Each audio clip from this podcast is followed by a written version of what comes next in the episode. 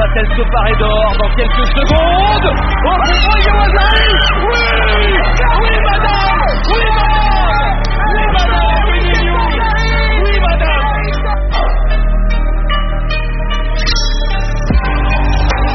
Lucas Doncic face à Rudy Gobert. Lucas Doncic contre Pas de faute Contre de Batum Le contre de Batum Oh On a gagné On a gagné sur ce contre de Batum. France a gagné Lucas. On est en finale On est en finale 90 89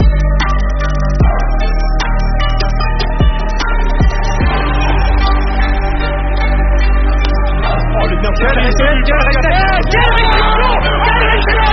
Oh, geste Le à sur une recette parfaite d'Escapade 14 de 12 Deux balles de match Deux balles de médaille d'or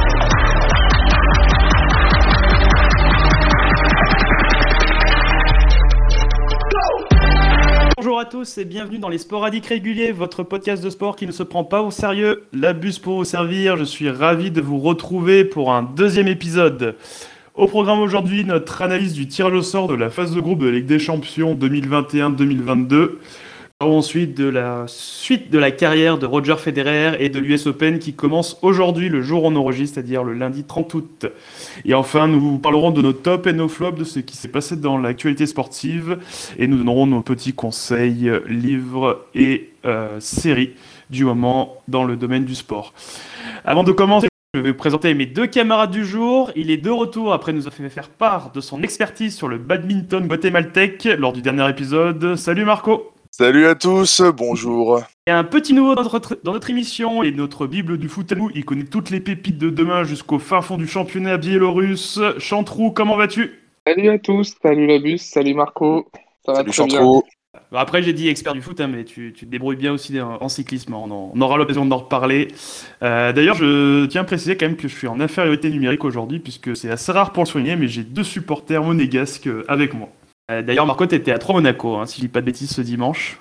Oui, effectivement, j'ai fait le déplacement hier. Donc, euh, avec le, le parquage visiteur, on était, qui était plein quasiment, 500 supporters. Donc, euh, on dit souvent que, que les supporters de, l'ASM sont, sont peu nombreux, mais on sait se déplacer, vu qu'on a beaucoup de supporters en toute la France. Et voilà, donc hier, on a fait, avec un ami, on a fait 4 heures de, plus de 4 heures de route pour aller euh, à Troyes. Et c'était très bien, puisqu'on a eu la victoire au bout. Et du coup, euh, Belleville 3 Magnifique. Euh, je t'avoue que j'ai pas eu le temps de visiter. Par contre, j'ai mangé un quick et j'avoue que ça fait euh, très longtemps que j'en ai plus mangé étant donné qu'il n'y en a plus beaucoup en France. Donc ça a été un peu le petit bonus de la journée en plus de la victoire. D'ailleurs, je sais pas si j'ai plus préféré le match ou le fait de manger un quick and toast. J'arrive pas trop à me Eh ben. décider encore. Il y en a, il y en a plus beaucoup maintenant. Du coup, je salue Hector et Cédric hein, qui étaient avec nous lors du premier épisode et qui pouvaient pas être là cette semaine. Euh, Ils reviendront euh, évidemment, ne vous inquiétez pas. Et je salue également notre camarade Mathieu, euh, qui est notre référent en matière technique et qui s'occupe du, du montage de nos émissions. Voilà, peut-être qu'il qu'il interviendra euh, dans un futur proche. Et ben, je vous propose de tout de suite commencer par notre euh, analyse du tirage au sort. Vous êtes prêts? Allez, feu C'est parti. Let's go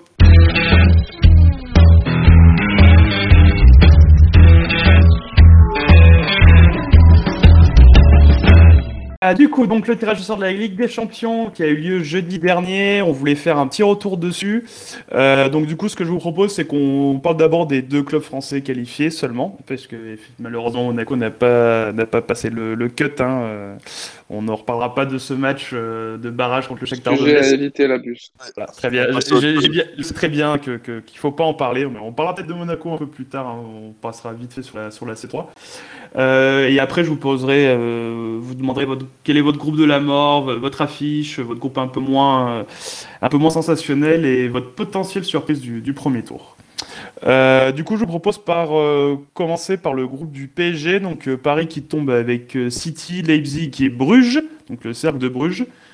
Du coup, un groupe sur lequel Paris va pouvoir déjà entrer bien dans sa compétition. On sait que ces dernières années, ils n'avaient pas forcément toujours des groupes, homogènes. Là, avec City et Leipzig, ils, ont, auront de quoi faire. Marco, ton, analyse sur le groupe de Paris Oui, donc comme tu as souligné, euh, je pense que c'est bien pour Paris de- d'avoir euh, d'entrée de jeu une, euh, bah, une grosse écurie quand même dans leur poule parce que bon pour, euh, pour le rappeler, ils ont, euh, ils ont Manchester City le, et le RB Leipzig en, en grosse équipe. Bon, après, tu as le FC Bruges bon, qui est là. Bon, je pense que bon, ça va être un peu les, les pauvres qui vont un peu se faire. Euh, voilà, c'est un peu les faire valoir du groupe après. Euh. donc, au niveau du calendrier, j'ai regardé. Je crois que, que, Paris se déplace à Bruges, euh, première journée, et je crois qu'ensuite ils reçoivent Man City. Donc, pourquoi pas de prendre des points d'entrée de jeu déjà contre Bruges. Ensuite. Leipzig, je ne sais pas trop ce que ça peut donner cette année, étant donné que en plus au week-end j'ai vu qu'ils avaient perdu en championnat, il me semble. Euh, je ne sais plus contre qui, je suis désolé, j'ai un trou de mémoire.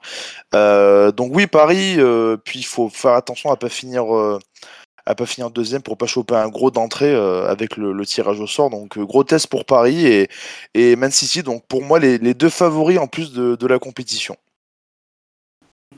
C'est vrai qu'on a, on a d'entrée quand même, ouais, dans, de la deuxième journée le, 28 septembre, PSG City. Euh, c'est vrai que c'est un peu des allures de, finale. Euh, Chantrou, toi, t'en penses quoi de, ce groupe de Paris? À ton avis, est-ce que ça, ça, sent un peu le piège avec Leipzig qui peut, qui peut jouer les troubles faits comme, euh, comme l'a dit Marco, effectivement, PSG City, c'est quand même les deux, les deux favoris au début de la compétition. Donc, euh, ça sera euh, un gros gros test pour le PSG voilà, dès, le début de, dès le début de la saison. Après, donc, pour moi, Paris, quand même, devrait, devrait passer. Après, premier ou deuxième, c'est que ça va être. ça va être ça sera, je pense, un petit peu indécis. Euh, attention à Leipzig. Bon, ils viennent de, ils viennent quand même de perdre là aujourd'hui, je crois, leur euh, euh, Marcel Sabitzer, qui était quand même leur capitaine et un, joueur essentiel au milieu de terrain. Tout à fait. il, a été, vendu pour au Bayern, ouais. ouais. 16 millions. Pour une, millions, pour une somme effectivement très basse. D'ailleurs, c'est étonnant quand même que que Leipzig euh, voilà, est vendu euh, à, un concurrent quand même direct, euh, l'un de leurs meilleurs joueurs, à un prix, un prix assez dérisoire.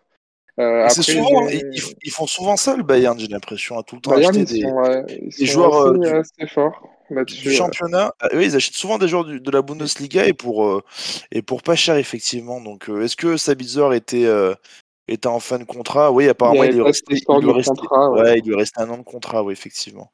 Mais c'était, euh, c'est un, un, joueur qui était, que moi j'aime beaucoup et je pense que Leipzig, voilà, euh, euh, voilà perd, perd, beaucoup avec lui. Néanmoins, je, voilà, il y a, y a, pour moi deux, deux, joueurs très intéressants au milieu de terrain à Leipzig qui sont Daniel Olmo et, et Dominique Sobolay alors, je, suis désolé pour mon hongrois euh, très, très mauvais, Tsoboslai. Euh, je pense que tu l'as bien dit, tu l'as bien dit, je pense. Ouais, euh, qui ont connu une saison assez tronquée l'année dernière. Tsoboslai est arrivé, je crois, en, janvier et Daniel Mo a, mis un peu de temps à, jouer après son transfert de, de, Zagreb. Donc, pour moi, il y a quand même des joueurs intéressants. Et André Silva aussi, super attaquant, qui avait fait une une énorme saison l'année dernière aussi en, Bundesliga, donc euh, attention à Leipzig. Euh, je sais que Paris avait, il me semble, perdu l'année dernière là-bas. Euh, pareil en, phase de poule, donc attention, mais pour moi quand même Paris devrait quand même passer, passer avec, avec City. Et puis Club Bruges, j'en ai pas parlé, mais bon, pour moi il devrait, il devrait logiquement finir quatrième de, cette poule. Donc pour, euh, bon, je sais pas, après, euh, je ne suis pas renseigné sur, sur Bruges, leur effectif, mais euh, ils ont pris 6-1 ce week-end contre la Grande. Ah ouais, d'accord. J'ai oublié de vous. Donc Leipzig a perdu ce week-end contre Wolfsburg sur un but de ah bah, Wolfsburg, parler. Ah oui, c'est vrai, il y a Jérôme Roussillon à, Wolfsburg, eh effectivement. Ouais. Souvent, de, toujours des petits joueurs français comme ça qui, arrivent bien à réussir en, en Bundesliga. Euh, bah, moi, je rejoins. Je pense que Paris, Paris va passer. Après, la, la, la principale interrogation, avec l'effectif qu'ils ont, y a, ça ne devrait pas poser de problème. Après, ils peuvent. Euh, euh, par exemple, contre City, je ne sais pas trop ce que ça va donner. Ça va être intéressant à suivre. mais je pense que les deux peuvent se neutraliser. Donc, par exemple, une victoire chacun. et peut-être que la, première place, je trouve, ça, Leipzig, ça peut être l'équipe un peu piège sur un match ou deux. Euh, qui te tient en échec et ça peut te coûter la première place. Donc je pense que les, matchs contre Leipzig pour Paris, ça sera pas à prendre à la légère. Après, c'est vrai que vu l'effectif qu'ils ont, eux, cette année, hein, on, on, le sait, ça, ça, vise quand même, ça vise quand même plus loin. Donc euh, ça, ça, reste un groupe, euh, un groupe difficile, mais, mais loin d'être insurmontables et ça devrait, ça devrait passer. euh, ça devrait Oui, passer oui, pour moi. surtout que Paris, ils ont surtout, sont surtout tendance ces dernières années à, à être très bons lors des phases de poule, à battre des grosses. Je- Ils ont battu Liverpool une année, je pense, je crois. Et, Et, euh, battre le Bayern aussi. Bayern 3-0. aussi, 3-0. le Bayern. Ouais, donc euh, oui, ils peuvent très bien finir premier de leur poule et. Et euh, donc euh, non, moi je suis confiant pour Paris, ils vont finir premier, je pense, de leur de leur poule. D'accord. Du coup, un petit prono sur ce groupe. euh, Toi, quoi, tu dis Paris premier, City 2 Ouais, Paris premier, je pense qu'ils vont prendre euh, 10 points sur 12, peut-être. Allez, 9. Euh, ouais, puis bah, après City deuxième, hein, euh, Leipzig, euh, comme a dit euh, Chantrou, euh, ils ont perdu leur, euh, un de leurs meilleurs joueurs. Et Bruges, bah, bon, bon dernier, quoi. Ok. Et toi, Chantreau, ton, ton de ce Je groupe vais pas faire dans l'originalité, je vais suivre Marco là sur le, sur le euh, voilà, avec, euh, je pense que voilà, Paris devrait pour moi quand même finir, euh, finir premier avec, euh, avec le, le, le recrutement qu'ils ont fait cet été, qui pour moi voilà, pourra permettre à, à Paris de finir premier. Et puis après, euh, Leipzig en, en Europa League, ouais. Bah moi j'ai pareil, hein. je pense que je pense que c'est l'occasion pour Paris un peu de déjà d'entrer dès le premier tour de, de, de- de montrer que cette année ils sont là, ils sont vraiment là pour, pour jouer à la gagne et, et je pense qu'ils sont, ils sont vraiment capables de, de terminer devant City. Pour le groupe de Paris, euh, on passe au groupe de Lille. Euh, donc Lille qui sont qui était donc dans le chapeau 1 puisque en tant que, que champion champion de France. Euh, du coup ils ont récupéré le FC Séville, le RB Salzbourg, donc encore un autre club Red Bull et donc on en parlait Wolfsburg. Du coup toi Chantrou, qu'est-ce que tu penses de ce groupe de Lille? Est-ce que est-ce que tu penses que c'est jouable? Pour moi, je suis. Alors, sur le papier, il n'y a pas de, y a pas de, de grosses écuries ou de cadors, mais je suis un petit peu inquiet pour, pour Lille quand même. Euh, pour moi, je ne les vois pas passer euh, la phase de poule. Et je ne suis pas non plus convaincu d'une, troisième place. euh, parce que pour moi, bon, Séville, de par leur passé, passé européen, fait quand même, ils figurent pour moi de favoris dans ce, dans cette poule. Et puis Wolfsburg euh, revient un peu sur le, sur le devant de la scène européenne après pas mal d'années de, pas mal d'années, voilà, un peu, un peu en retrait. Pour être franc, je connais pas vraiment trop leur, leur effectif. Euh, mais pour moi, euh, j'ai, un peu peur pour Lille quand même. Je, je suis pas convaincu que ils arrivent à, voilà, à avoir le niveau, le niveau euh, Champions League. Et puis RB, euh, RB Salzbourg, voilà, les nouvelles autres écuries euh, de Red Bull qui, euh, pour moi, est intéressant dans, dans leur projet depuis pas mal d'années. On voit que c'est quand même assez, assez sérieux, où ils, font des choses intéressantes avec des, des recrutements euh, voilà, souvent malins. Et c'est un club qui progresse d'année en année. Et pour moi, qui peut, euh, voilà, qui peut voilà, embêter Lille euh, sur les deux confrontations. Donc euh, voilà, je suis, suis pas forcément très positif sur, sur le parcours de Lille en, Champions League. Là, ils, arrivent à un, niveau, un niveau élevé. et bon, après, le- leur groupe, quand même, je pense, reste assez. par rapport à ce sur quoi ils pouvaient tomber, ils, ont quand même C'est ouvert. peu de chance au tirage, c'est ouvert, mais c'est quand même bien homogène. hein. Je, suis- je- je suis assez d'accord. Il y a, peut-être Séville qui se dégage un peu, mais dans, dans le reste, je pense que ça, ça peut être à peu près du. Enfin, du même niveau, je sais pas, mais il n'y a, pas de, il y a pas de petites équipes dans ce groupe et il n'y en a pas de grosses non plus. Toi, Marco, tu penses que qu'ils peuvent s'en sortir de. Bah, ça va se jouer, je pense qu'ils vont faire deux ou trois. euh, parce que Séville, euh, bon, je les, je les vois au-dessus des, des trois autres effectifs. Après, Wolfsburg, euh, j'ai regardé un peu, enfin, j'ai regardé un peu leur effectif. Donc, c'est c'est notre cher et tendre Marc Van Bommel qui, qui entraîne le, qui entraîne le Wolfsburg. Ensuite, je sais pas si vous vous en souvenez, mais en coupe, il a fait une, il a fait une grosse boulette en Coupe d'Allemagne. Il a fait six changements au lieu de cinq. Donc du coup, euh, Wolfsburg, ils ont perdu euh, sur tapis vert contre une, euh, une équipe de 4 division. euh, donc du coup, ils ne sont pas passés. Le premier tour de la Coupe d'Allemagne, voilà, c'était pour la petite histoire. Au niveau de l'effectif, ouais, ils n'ont pas des noms très, euh, très clinquant. Ils ont, je sais pas si vous vous en souvenez du défenseur français Maxence Lacroix qui joue à Saint-Etienne. Il joue Ouais, à Saint-Etienne. Ouais, très grand. C'est pas le même. Lacroix, je crois, Marco. T'es sûr de toi? Le, le Lacroix que tu parles, c'est un, c'est un Suisse. Mais d'ailleurs, je crois qu'il a fait des saisons en Bundesliga. Mais là, le Maxence Lacroix, c'est quelqu'un qui vient de Sochaux, il me semble. Ok, bon bah j'ai rien dit. Je- Ok, tu seras coupé au euh. montage. Donc du coup, Euh, qui, Ah là, t'as euh, vu, t'as vu tester chantre, euh, ouais, ça va être ça. On va dire ça. Oui, effectivement, il vient de Sochaux. Ouais, pardon. Je suis désolé. apparemment, il fait, apparemment, il fait une grosse, euh, il a fait une grosse saison l'année dernière et c'est quelqu'un à suivre. Euh, apparemment. Ouais, effectivement. Ouais, il joue en, en charnière centrale avec un Américain, Brooks. Euh, bon, je sais pas trop ce que ça vaut. Il y a encore euh, euh, Guy Lavogui, cette fois-ci un ancien Stéphanois, je suis sûr. Oui. Qui- mais lui, il, est, il joue pas trop. J'ai vu qu'en championnat, il était juste, euh, juste rentré. Donc, euh, puis Séville, hein, je pense que Séville. euh, Après Lille, oui, effectivement, dans leur tirage au sort, quand même, ils ont pas pris l'équipe la plus élevée du chapeau 2. Euh, parce qu'il y avait quand même des grosses écuries au, au chapeau 2, mais euh, Séville, euh, ouais, je pense que ouais, pourquoi pas arracher un nul à domicile contre eux. Enfin, oui, comme vous dites, c'est un groupe très très ouvert. Donc, puis c'est pareil, Salzbourg, on sait pas trop. dans leur championnat, ils ont l'air de, voilà, ça a déjà commencé depuis pas mal de temps. J'ai vu que c'était la sixième journée là-bas, ce week-end, le week-end dernier. Donc, à voir. À voir ce que ça donne, c'est très ouvert. Donc euh, Lille, euh, soit il faut- ils peuvent faire euh, deuxième, soit ils peuvent rien faire et faire un, un zéro pointé. Donc c'est très très ouvert et on connaît pas trop les, les effectifs à part Séville. C'est vrai que c'est des équipes qu'on connaît pas trop quoi. Et eux non plus, ils, nous Ouais. connaissent, ils connaissent pas trop Lille. Ils savent que Lille a perdu un peu de, ils ont plus même entraîneur, tout ça. Donc euh, Lille, ils ont gagné ce week-end contre contre Montpellier, un match euh, assez euh, assez poussif. Ils ont perdu euh, pas mal de joueurs, donc euh, pareil à voir. Mais s'ils font, euh, s'ils se qualifient en, je pense que leur objectif c'est quand même de, se qualifier.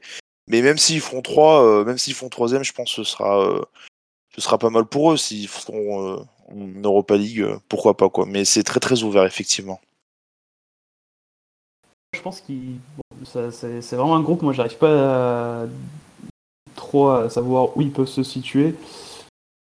Je pense, je les vois quand même au-dessous de Wolfsburg. Enfin, Wolfsburg, ils- peuvent les battre. Je pense que Salzbourg, c'est vraiment une équipe piège, une équipe danger. C'est alors on, on connaît pas trop parce que bon, ils évoluent dans le championnat autrichien, c'est le championnat on va dire le plus suivi. Surtout, je crois qu'ils sont à je sais pas 7 ou 8 euh, suite. Enfin, ils, ils surdominent, donc ils n'ont pas vraiment d'adversité euh, chez eux. Mais c'est vrai que ça fait quand même plusieurs années qu'ils sont assez performants euh, et toujours dangereux dans les coupes d'Europe. Et je pense que c'est une équipe qui peut, je sais pas si c'est créer la surprise, mais qui, peut être dangereuse. Et je sais pas si Lille ont encore les épaules euh, pour, pour être voilà, pour être solide à ce niveau-là. Séville c'est quand même costaud hein, depuis plusieurs années en Coupe d'Europe. Donc euh, ouais, moi je suis moyennement confiant. Je pense qu'ils ils ont leur chance, mais pour comme ça d'emblée je, je- les verrai, je les verrai troisième. Euh, je verrai moi dans, dans l'ordre Séville, Salzbourg, Lille, Wolfsburg. Euh, toi Chantrou, ton, ton pronostic du coup sur, sur ce groupe? Moi, je vais partir pareil sur Séville en, en tête.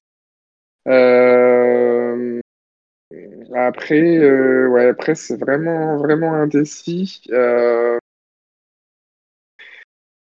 j'ai envie de, je mettrais Wolfsburg en 2, Lille en 3 et Salzbourg en 4. Mais pour moi, ces trois dernières équipes, ça peut vraiment changer. euh, les places peuvent vraiment changer et je pense qu'on aura voilà des je pense des équipes qui gagneront à domicile, qui perdront à l'extérieur et ça va se pour moi jouer à quelques points. Mais je vois pour moi Lille peut-être quand même euh, chercher la troisième place. Ok. Et toi Marco du coup? Euh, moi, je vais mettre euh, Séville en premier, donc je suis un peu plus confiant que vous quand même. Je peux aller, je vais me mouiller un peu, je vais mettre Lille deuxième et puis euh, Salzbourg troisième. Et, dernier Wolfsburg, parce que je pense que ouais, pff, ouais, ouais, c'est très ouvert encore, mais pff, ouais, je sais pas. C'est, je joue un peu les yeux fermés là, je vous avoue. euh, c'est un peu, euh, Lille parce que voilà, ils sont français, mais peut-être que Lille va finir dernier du groupe. Hein. Donc euh, je, ce que j'espère pas pour le foot français, mais euh, ouais, je vais mettre Lille deuxième. Allez, pourquoi pas un petit, un, un petit, un petit huitième de finale de Ligue des Champions, ce serait beau. Ça serait bien, ça serait bien. Mais euh, c'est un groupe, euh, là, on a trois, trois équipes deuxièmes différentes. euh, voilà. Ouais, Groupe je, où je tu peux avoir les, deuxième, troisième, quatrième à, à six points. et... Ouais, voilà. Je, je parierais pas un euh, gros billet sur Lille deuxième. Hein, euh, voilà, je vous avoue. euh. Après, je crois qu'au niveau des confrontations, Lille, euh, Lille et Séville, vous savez, c'est le back-to-back là. Ils prennent, c'est le troisième et quatrième match. Il y a Lille-Séville, après il y a Séville-Lille, je crois, euh, journée 3, journée 4. Il me semble que j'avais regardé ça. Donc euh, là, ça ça- peut vraiment être le moment charnière. Quoi. Si sur les deux matchs, là, ils prennent 0 points, ça peut être compliqué, effectivement. Surtout s'ils n'ont pas pris de points avant. quoi. Eh bien, eh ben Marco, on va continuer avec toi. Euh, du coup, on va parler un peu des, des autres groupes parce qu'il n'y a pas que les clubs français en, en C1. On, on le saurait sinon. Euh, du coup, le groupe de la mort pour toi? Alors, j'ai regardé un peu. euh, pour moi, ce serait plus le groupe B de la Ligue des Champions. Euh, je sais pas si. euh, avec. euh, encore une fois, je pense que c'est super ouvert. Donc, pour ceux qui ne savent donc, le groupe B, c'est l'Atlético Madrid, le Milan AC, le FC Porto Liverpool. Donc, dans le sens où c'est très ouvert, c'est-à-dire que euh, le Milan, bah, chapeau 4, ça fait 30 ans qu'ils sont pas revenus euh, en Ligue des Champions, donc c'est toujours un club historique, donc euh, toujours ces genres de clubs-là dans avec leur dans leur stade à domicile, ça peut ça peut être pas mal, surtout que Milan, bon, ça c'est pas mal un championnat, ils ont ils ont gagné, il y a Giroud, Milan AC donc qui était chapeau 4, ensuite dans le chapeau 3, il y avait le Porto. Porto, c'est toujours compliqué de jouer contre eux, surtout là-bas au stade du Dragon où il y a euh, c'est toujours compliqué de prendre des points là-bas. Et puis après, bon, bah, Liverpool et l'Atletico qu'on ne présente plus, l'Atletico qui, a, qui, qui est avec. euh, qui a toujours son effectif, qui n'a pas perdu de, de gros joueurs. Euh, et puis euh, Liverpool, hein, bah, toujours équipe de, une équipe de première ligue euh, qui est très forte. Donc euh, pour moi, ça peut vraiment être avoir des, des matchs super intéressants sur cette, euh, sur cette poule. Et bien malin qui dira euh, le classement final de, de cette poule-là. quoi. Ouais, ben, je vais pas tergiverser en temps, j'ai le même. Euh, toi, Chantrou, euh, est-ce que tu as un autre groupe euh, J'ai le même que tous les deux. C'est ouais, pour moi le un de- homogène, mais sur le papier, effectivement, c'est c'est du lourd. ouais. Ouais, J'avais regardé quand même, j'a- j'avais hésité un peu avec le groupe E. Euh, c'est celui avec Bayern, Benfica, Barcelone. Kiev, Barcelone et Bayern. Euh, parce que j'ai vu que, euh, que le Bayern allait jouer à Kiev le 23 novembre. Donc euh, c'est toujours compliqué pour d'aller jouer à Kiev euh, en no- novembre-décembre. Donc euh, est-ce que le Bayern va lâcher des points là-bas? Enfin, surtout qu'en plus, euh, ouais, donc euh, bah, je garde pour plus tard, mais bon, voilà, vous, il y a une, une affiche intéressante euh, première journée. Mais euh, ouais, ouais, il y avait le E, mais après, euh, sinon le B pour moi, ça reste le, le plus homogène, ouais, c'est ça. C'est vrai qu'il y a des belles affiches. Toi, c'est quoi le, le match dans ce groupe euh, Chantre qui te, qui te plaît le plus? Enfin, que... Ah, le plus d'intérêt Euh, les affiches bah, moi, c'est un petit, c'est un petit côté nostalgique et c'est, euh, c'est pour moi l'affiche euh, de, de tous les, toute la phase de poule. C'est le petit Milan, Milan-Liverpool. Voilà, confrontation qui me rappelle, voilà, une, une finale de la, en 2005, qui, voilà, pour moi reste une des, des plus belles finales de, que j'ai pu, que j'ai pu voir. Donc, pour moi, ça ça va être euh, voilà, un petit côté nostalgique et un match qui va me rappeler des, des, des bons souvenirs. C'est vrai que ça fait. euh, c'est dès, le- dès, dès la première journée d'ailleurs, hein, c'est le 15, le 15 septembre. Euh, je crois qu'il n'y a pas trop d'autres grosses affiches ce jour-là. Et je crois qu'il y a ici il y a Inter Real le même jour. Bon, euh, ça peut être suivi aussi, mais c'est vrai que ça, ça donne bien envie. euh, des bons souvenirs de 2005, même 2007, hein, ils s'étaient retrouvés en finale deux ans, deux ans après. Ouais. Quelle journée t'as dit? La bus? La première, c'est d'entrée. Liverpool. Première et dernière, ouais. Oui, oui. T'as t'as petit euh, euh, Liverpool Athletic, euh, Liverpool Athletic aussi qui, est- qui, est pas, qui peut être alléchant. Donc ça, ce groupe-là, il t'as- vraiment envie. Porto qui peut jouer vraiment les euh, comme, comme tous les ans. hein, c'est vrai que c'est vraiment le groupe euh, Ligue des Champions les d'appui quoi. Puis, euh, puis, après c'est un vrai plaisir aussi de retrouver Milan en Milan Ligue des Champions. euh. C'est vrai que ça, ça fait un peu vivre la, la nostalgie. Euh, donc voilà pour le, notre groupe de la mort. hein. Donc là là-dessus on avait- on n'avait pas trop de débat. Du coup, du coup, euh, c'est ton affiche. Du coup, c'est Liverpool Milan. T'as une autre euh, éventuellement. euh, Non, c'était cette affiche-là que j'avais. euh, Je m'étais mis de côté et voilà. Puis, euh, pour les raisons que j'ai expliquées, ouais. Ok. Et toi, Marco, ton, ton affiche, du coup, t'en as un peu parlé, je pense, euh, si je dis pas de bêtises. ce sera bah, euh, le groupe E. Hein. La première journée, ça commence d'entrée. euh, Barcelone-Bayern. Donc, je pense que ouais, ça peut être intéressant, les deux gros effectifs. Enfin, les deux grosses du, enfin les, les deux grosses équipes du groupe. Je sais pas s'il y a d'autres équipes où il y a chapeau 1 contre chapeau 2. Je suis pas sûr comme comme affiche. Donc Barcelone-Bayern, ouais, à voir. Bayern avec un nouveau coach, donc euh, Nagelsmann, hein, pour ceux qui savent pas, qui a, repris le club ce- cette année. Euh, puis le Barça, pareil, euh, le Barça, de nouveau Barça sans Léo Messi. Donc à voir comment ça se passe. voilà, est-ce que Griezmann va réussir à faire un bon match Peut-être qu'il atteint les grosses affiches pour se révéler, ce que j'espère pour lui et pour l'équipe de France. Parce qu'en ce moment, Griezmann, c'est pas folichon, folichon. Et enfin, voir Memphis Depay qui, qui a tant brillé sous le, sous le maillot de Lyon, le voir enfin contre euh, en Ligue des Champions, parce qu'avec Lyon, il a, il a pas joué de Ligue des Champions. euh, pour voir Ouais. si euh, pour voir si contre le Bayern euh, voir si dans les gros contre les grosses grosses grosses les grosses équipes il peut voir ce qu'il donne mais ça serait très intéressant de voir les, les deux effectifs et aussi de voir Nagelsmann avec le, le Bayern voir voir ce qu'il fait avec de Memphis qui fait un début de saison quand même plutôt, plutôt intéressant. hein. Pareil, euh, Ah oui, oui, la, la presse espagnole est sous le charme de, de Memphis Depay. Il est, c'est vraiment l'homme fort de, du Barça, euh, à contrario de, de, de Griezmann qui, euh, qui ne met plus un pied devant l'autre. c'est un peu plus compliqué. Euh, c'est un peu plus compliqué. Euh, sur, le, sur les autres groupes, on va aller à un petit, euh, le petit groupe un peu le- l'anti-groupe de la mort. Euh, celui qui vous donne moins envie de, moins envie de regarder des matchs. Euh, Marco, ton anti-groupe de la mort. Bah moi, c'est un peu méchant, mais moi j'ai mis le groupe C. Donc c'est euh, donc il est composé du Borussia Dortmund, de l'Ajax Am- Amsterdam, du Besiktas et, euh, et du Sporting Portugal.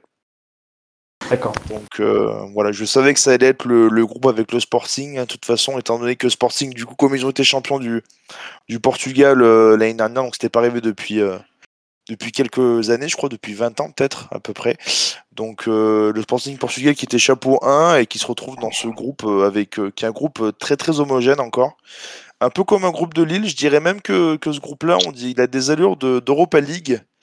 Donc euh, c'est un peu euh, bizarre de, de voir quatre équipes dans un groupe de Ligue des Champions, mais, euh, mais pourquoi pas. Mais euh, je pense que, que Très bon Dortmund reste quand même-. Ouais. Après, je pense que Dortmund reste au-dessus. L'Ajax, on sait jamais euh, s'il y, a- s'il y a des jeunes qui sortent ou pas. C'est c'est un peu une année sur deux avec eux, j'ai l'impression, parce qu'ils ont toujours une bonne génération. Et après, la génération, euh, bah, du coup, s'en va dans d'autres clubs. Et euh, le Beşiktaş, toujours compliqué de jouer en Turquie. Et le Sporting, euh, le Sporting euh, bah, pareil, hein, c'est toujours un club qui. euh, on connaît pas trop l'effectif, mais c'est vrai que c'est le groupe qui me donne le, moins envie de regarder. quoi. Après, Dortmund, pourquoi pas avec euh, Haaland, s'il reste encore à Dortmund, mais s'il reste à Dortmund cette année, ce que je pense que, que oui. Donc, euh, c'est pour moi, c'est le groupe le moins, euh, le moins intéressant de, des 8. Quoi. Ok, très bien. Et, et à toi, Chantro, est-ce que tu as un autre groupe euh, un peu moins intéressant euh, Et ben non, j'ai suivi, euh, je suis mon ami Marco là-dessus. euh, c'est vraiment le groupe C que j'ai mis comme euh, groupe euh, euh, entre guillemets pourri de, de cette phase de poule. Ouais. Ok, très bien. Et euh, du coup, bah, on va passer, euh, on continue avec toi, Chantrou. Euh, Est-ce que tu as une potentielle surprise euh, de ce premier tour, hein, une équipe euh, pas forcément tendue qui pourrait sortir, euh, sortir des poules? Et ben je reste dans le C et, euh, et pour moi, euh, je, voudrais voir ce que va faire euh, le Sporting du Portugal dans ce dans ce dans cette poule. Comme l'a dit Marco, c'était c'est un club qui a mis l'année dernière fin à, à l'hégémonie de du, de Porto et de Benfica en tant que champion du Portugal. Depuis 2002, effectivement, ils n'avaient plus été plus champions. Ils ont réalisé une saison assez enfin, très intéressante. Ils ont gagné la coupe, coupe de la Ligue, la Super Coupe aussi du Portugal. Euh, ils ont euh, ultra dominé le, championnat, je crois, avec une seule, euh, une seule défaite tout au long de la saison.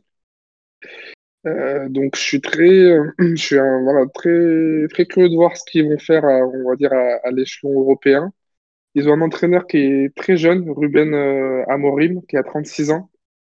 Euh, qui avait aussi, je crois, euh, un peu fait l'exploit de gagner avec Braga la Coupe de la Ligue euh, la saison dernière, en 2019, il me semble. Donc voilà, je suis, je suis, c'est apparemment un entraîneur qui fait très bien jouer son, ses équipes. Et voilà, le Sporting a fait une, énorme saison l'année dernière. Donc pourquoi pas, en plus dans un groupe qui est assez ouvert les concernant. Donc pourquoi pas les, les voir passer la, en, phase, euh, voilà, en phase éliminatoire et puis euh, voilà, faire une belle affiche en huitième ou en quart. Donc euh, je, voilà, je mise sur le, le Sporting. Très bien, très bien. Donc le, champion, le champion du Portugal. Toi, Marco, est-ce que tu as une équipe potentiellement surprise? Surprise, je sais pas, mais en tout cas, bon, elle n'est pas dans les deux premiers chapeaux, c'est dans le groupe F qui est composé de, Manchester United, de Villarreal, de, des Young Boys de Berne, les jeunes garçons de Berne et l'Atalanta. Donc euh, moi je mettrais, euh, alors est-ce que c'est une surprise ou pas de mettre l'Atalanta? Qui pourrait, euh, pourquoi pas, finir première du groupe. Voilà, je, me mouille un peu. Donc l'Atalanta c'est une équipe que, voilà, que je suis beaucoup. C'est, j'adore leur leur fond de jeu avec euh, Gasperini, donc euh, qui est leur coach. Donc euh, je vois bien l'Atalanta faire les troubles faits un peu. Manchester United, bon, c'est vrai qu'ils ont une grosse équipe, surtout avec le retour de, Cristiano Ronaldo donc dans ce dans ce club. Villarreal, je les vois plus. autant ils vont peut-être faire exprès de finir troisième pour juste pour aller gagner l'Europa League. Donc je sais pas, mais L'Atalanta, oui, je crois que c'est. Euh, après, bon, c'est mon équipe un peu chouchou à l'Atalanta, donc euh, je le vois bien finir, euh, pourquoi pas première du, groupe. Première, carrément, du coup. Ouais. Devant United. D'accord. Devant United. Devant United. United, ouais, en Ligue des Champions, parce que après, vous pas oublier que Manchester, ils jouent en première ligue, donc tout le week-end pour eux, c'est. Ça va être très très compliqué tout le week-end pour eux comme ils jouent dans le championnat qui est le, pour moi un des le plus relevé d'Europe. Donc euh, ouais, pourquoi pas l'Atalanta qui, euh, qui peut jouer les, les troubles faits et, emmerder euh, les équipes dans leur groupe. Ouais. Donc je mettrai l'Atalanta première. Ok, très bien. Et ben moi j'ai une, autre surprise éventuelle. moi c'est dans le groupe H. alors surprise de finale, hein, c'est pas forcément déconnant. Et par rapport au groupe qu'ils ont, je pense que ce serait, ça en serait une. Euh, moi, c'est le Zenit Saint-Pétersbourg. Euh, parce qu'ils se sont retrouvés avec euh, Chelsea, tenant du titre, qui pour moi sera quand même favori du groupe. Hein. Ils, ont, ils ont les armes pour, pour finir premier. Malmeux, qui est, bon, à mon avis, un bon niveau dessous. Et la Juve, qui est quand même pas l'équipe la plus rassurante en ce début de saison, hein, on va pas se mentir. On a vu le week-end dernier, ils ont perdu du coup 1-0, je crois, contre Empoli, hein, je dis pas de bêtises. Donc ah. euh, à, domicile en plus. Du coup, euh, je pense que le Zénith, c'est une équipe, euh, qui, alors que c'est très, c'est toujours complet. Donc, il y a beaucoup, beaucoup de, joueurs qui sont dans le dans l'équipe nationale russe, mais il y avait également des, des bons, des bons joueurs comme des, bah, des Malcolm, Asmoun ou Wendel. C'est une équipe assez complète avec donc, pas mal de Russes, pas mal de Brésiliens. Euh, pour la petite info, c'est Sergei Semak hein, qui, qui, les coach. Euh, donc, euh, ancien, ancien très bon joueur russe des années, des années 2000. et je pense que, ouais, avec en plus les conditions climatiques, on sait que c'est jamais facile d'aller jouer en Russie, notamment au mois de novembre. Je suis pas étonné de les voir finir devant la Juventus dans ce groupe. Voilà, bon, pour un information, on a parlé de quasiment tous les groupes, sauf un, euh, le groupe D. Euh, donc c'est parce qu'il y a le Shakhtar Donetsk dedans, c'est pour ça. Vous n'avez pas voulu en parler euh, En plus, c'est marrant, non, parce que le groupe D, il y a, il y a, un club qui s'appelle le. Ouais, ça, le shérif. Ouais. Je sais pas si vous avez vu leur logo. En plus, c'est vraiment un truc de. C'est vraiment une étoile de shérif de cowboy, quoi. Donc, euh, ça. Donc voilà, donc c'est les tout nouveaux. Je crois qu'ils ont jamais joué avec des champions.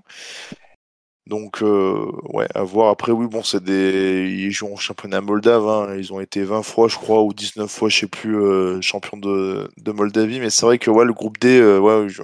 je... voulais pas trop en parler, ouais, du coup. un petit intérêt quand même qui sera, qui sera regardé. Hein. Qui est d'ailleurs, bah, du coup, les les c'est la... première journée également.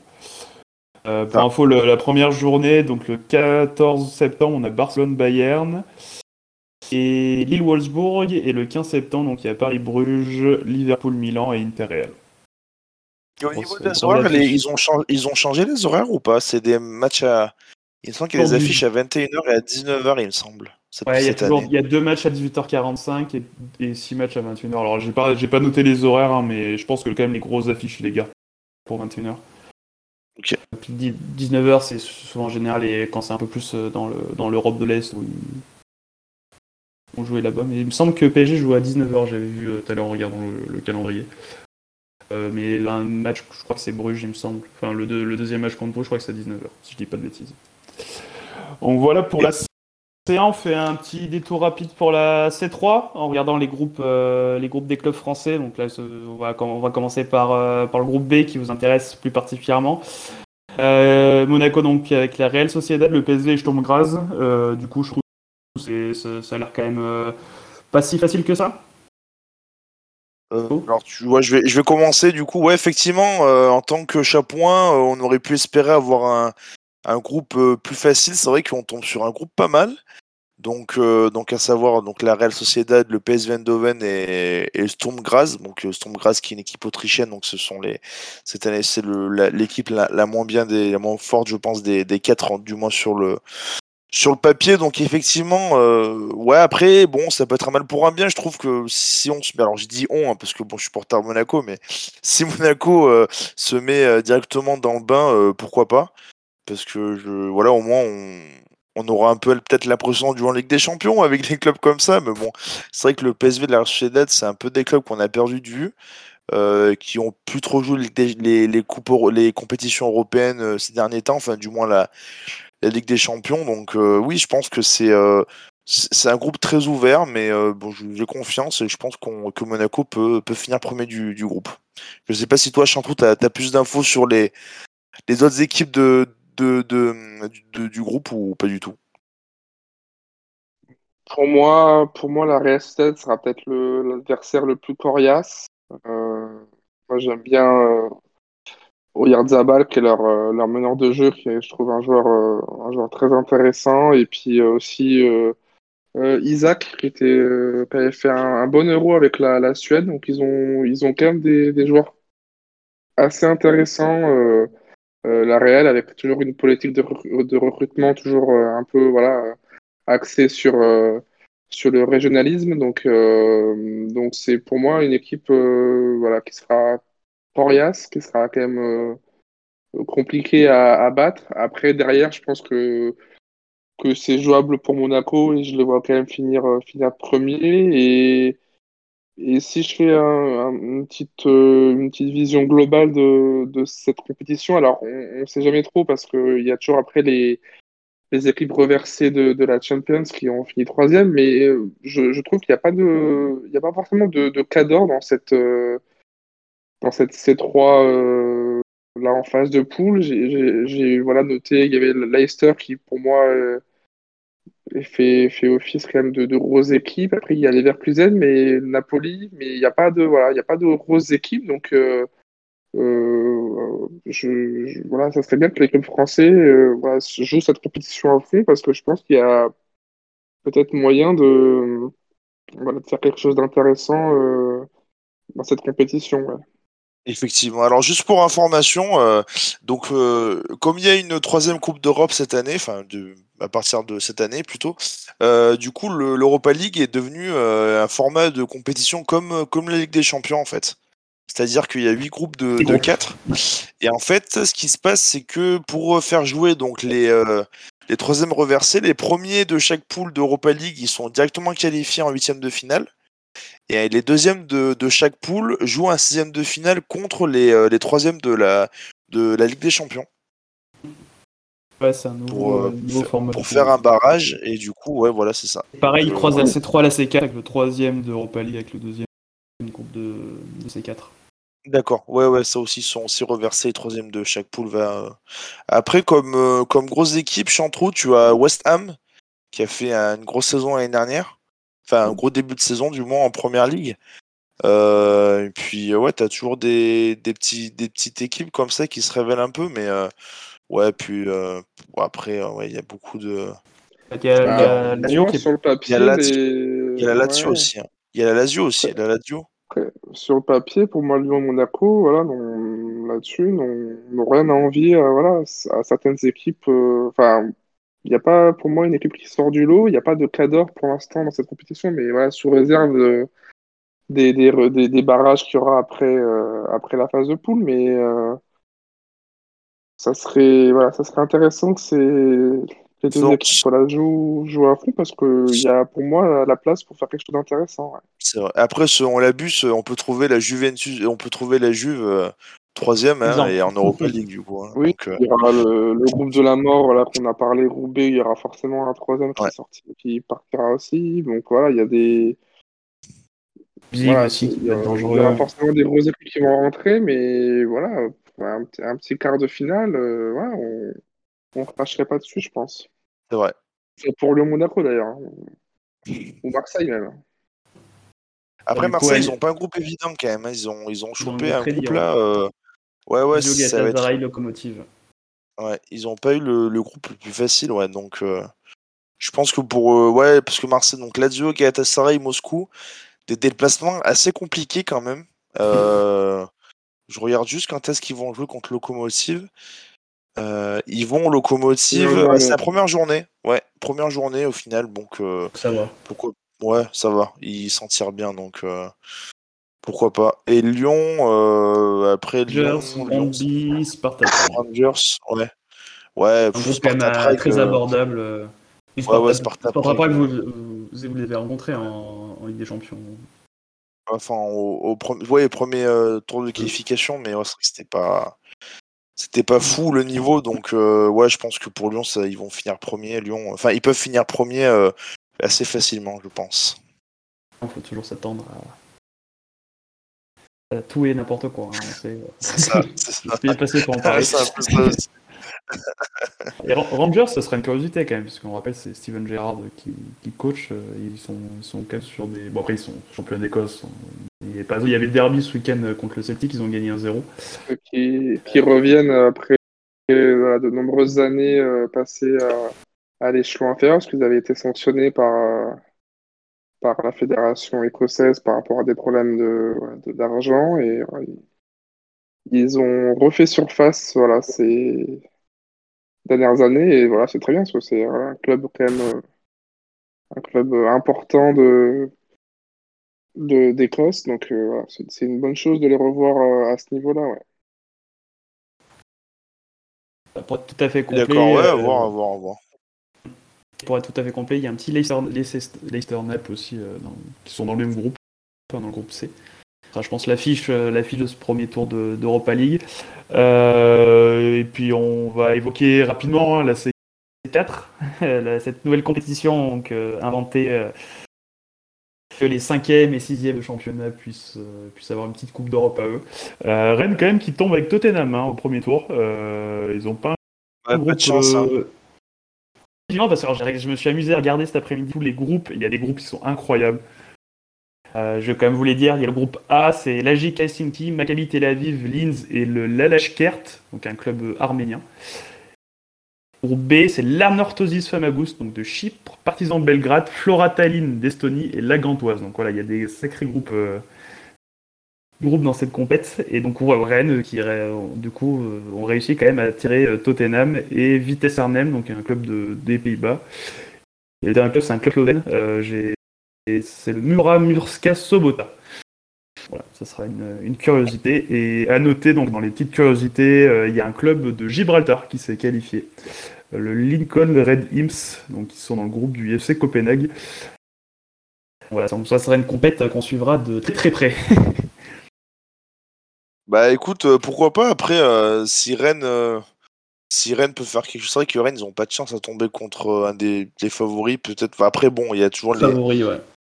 Ouais, après, il y a l'Europa League toujours qui fallait, comme il y a les, euh, les troisièmes d'Europa League qui, euh, qui retombent, mais bon, je pense pas qu'il y aura des, des grosses écuries non plus. Mais après, bon, euh, cette Conference League elle est là pour, voilà, on sait très bien pourquoi. C'est pour qu'il y ait plus de droits télé, plus de, plus d'argent, pour que les clubs puissent participer. Enfin, voilà, c'est pas. Après, à voir, est-ce qu'au niveau de la compète, après, ça peut permettre d'avoir une Europa League euh, plus resserrée et plus intéressante, d'avoir une vraie C2 entre guillemets? Euh, pourquoi pas à voir, à voir. Ils testent, mais euh, J'espère que les clubs que le club français sera pas trop ridicule quoi. C'est tout. Que on va pas perdre contre une équipe improbable euh, comme chaque année on avait l'habitude. Donc euh, à voir. Donc euh, j'espère qu'ils vont au moins passer le premier tour, qu'ils vont au moins finir de la poule, ou sortir de la poule. Bah, je pense que c'est à leur portée quand même. Mais bon, avec les clubs français, on on n'est jamais à l'abri. Ça. Et donc du coup, ils joueront aussi le jeudi soir. hein. On est d'accord. hein. Alors ça, je j'ai pas j'ai pas regardé, j'avoue, mais Le jeudi ouais, matin. Ouais, c'est ça. Mais je crois que c'est le jeudi à 19h et la, la, C, la C3 à 21h ou quelque chose comme ça, Ah ouais? D'accord. Ok. Ok. Ok. Ok. il me semble. hein. Mais je, sous réserve, j'avoue que j'ai pas, je suis pas allé jusque là. Il y a des matchs à 21h aussi. Il y a des matchs à 21h, d'accord. Ouais. Ça va être un beau, euh, un beau bordel la, la, la programmation. euh. Enfin bon, Ouais. on verra bien Bah, je ce, crois que, que c'est- ce que ça donne. Ouais, je pense que les, les clubs français seront diffusés, non, sur, euh, sur le- la 23, là, avec la, la chaîne d'RMC ou RMC Story, là, je pense. Ou peut-être pour l'Europa League, enfin, je...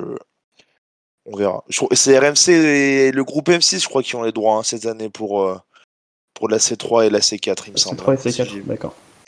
il me semble, hein, je... Ouais, je pense en- que la C4, à tous les trois, on aurait pu avoir les droits, hein, je pense. hein. Peut-être. Je pense que Helsinki à l'Arskert FC, euh, je pense qu'il y a moyen de. que des fonds tiroirs, il y a moyen. Il y a le... Ouais, c'est vrai qu'il y a le, le Kairat Almaty contre Nicosie Omonia. Donc c'est même pas la poêle Nicosie, hein, c'est le Omonia Nicosie. Donc c'est même pas le même club.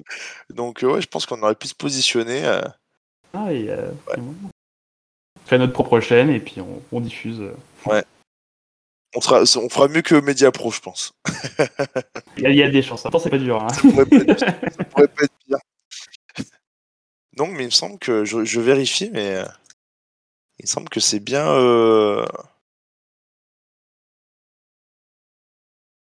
Ouais, ouais, c'est ça. Ok, bon, ouais, je regarderai, mais il me semble que c'est bien. euh, C'est bien le groupe M6, euh, RMC Sport qui va avoir l'Europa League aussi. Enfin bref, c'est encore, c'est encore autre chose. Ok, bah voilà, on était, euh, je pense qu'on est assez complet sur les, sur les différentes coupes d'Europe. hein. On, suivra ça de près et puis on en, reparlera quand on aura un peu plus de, un peu plus de recul avec les, les différents résultats. Et puis on espère, on espère que les clubs français seront, seront au rendez-vous. Euh, du coup, je vous propose de passer à la deuxième partie de cette émission. On va parler tennis et Roger Federer. Allez.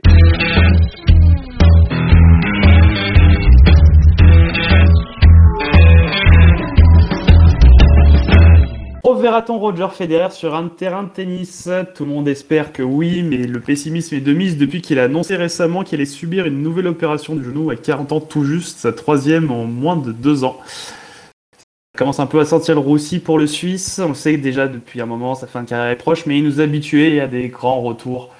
Celui de 2017 où il avait remporté l'Open d'Australie, son 18e Grand Chelem, il en aura gagné deux depuis. Que après ces deux balles de match perdues contre Novak Djokovic dans cette terrible finale de, 2010, de Wimbledon 2019, et ben le Suisse a un peu de mal à faire son dernier comeback. Il en a tenté un cette année, alors euh, était-ce un bon retour ou pas? Il a eu quelques fulgurances, euh, notamment contre Daniel Evans à Doha, ou alors euh, sur son début de tournoi de Wimbledon, mais quelques couacs, son abandon Roland Garros, et puis ce 6-0 euh, concédé contre Hubert Hurkacz peut-être le dernier set de sa carrière, on ne l'espère pas. Euh, en attendant, euh, le Suisse va regarder depuis sa télé, euh, peut-être Novak Djokovic remporter son 21e titre de Grand Chelem, avec le Grand Chelem calendaire à clé sur l'US Open qui commence ce lundi 30 août. Euh, donc, euh, du coup, les gars, vous, euh, vous qui suivez quand même le tennis de très près, bon, à votre avis, est-ce qu'on a déjà assisté à, la fin de Roger Federer ou peut-il tenter un, ultime comeback après cette, troisième opération du genou? Marco, ton avis? Moi, c'est un peu compliqué. Hein. Moi, j'adore hein, Roger. Hein. Je suis, je suis un fan, mais Roger, ouais, avec ses problèmes de genoux récurrents, c'est un peu dur de le voir comme ça. Je pense qu'il veut, il veut continuer jusqu'au bout parce que je pense que c'est un compétiteur hors pair. Donc euh, je pense que tant qu'il marche, il, il dit qu'il peut, qu'il peut continuer la compétition. Mais je pense qu'au bout d'un moment, il faudrait euh, savoir euh, tirer sa, sa, révérence parce que bon, je, je pense qu'il a plus rien à prouver, hein, bien évidemment. Donc ouais, je pense que c'est un peu compliqué pour lui là. Je, je le vois pas revenir dans un Peut-être que je me trompe, hein, euh, peut-être que je suis un peu pessimiste, mais je le vois pas euh, dans un grand chelem euh, faire, faire un quart ou même un huitième. S'il passe un ou deux tours, ce serait, ce serait bien, mais c'est compliqué pour lui. C'est vraiment compliqué pour lui et ça fait un peu mal de devoir finir comme ça. Est-ce qu'il aurait pas fait la saison de trop ou bien les deux saisons de trop? Voilà, c'est, je sais pas. C'est un peu délicat, c'est très délicat. Ça, ça n'enlève rien sur palmarès, mais c'est vrai que c'est on a du mal à le voir enchaîner, euh, enchaîner les matchs maintenant, parce que c'est quand même assez. Euh, à 40 ans passés maintenant.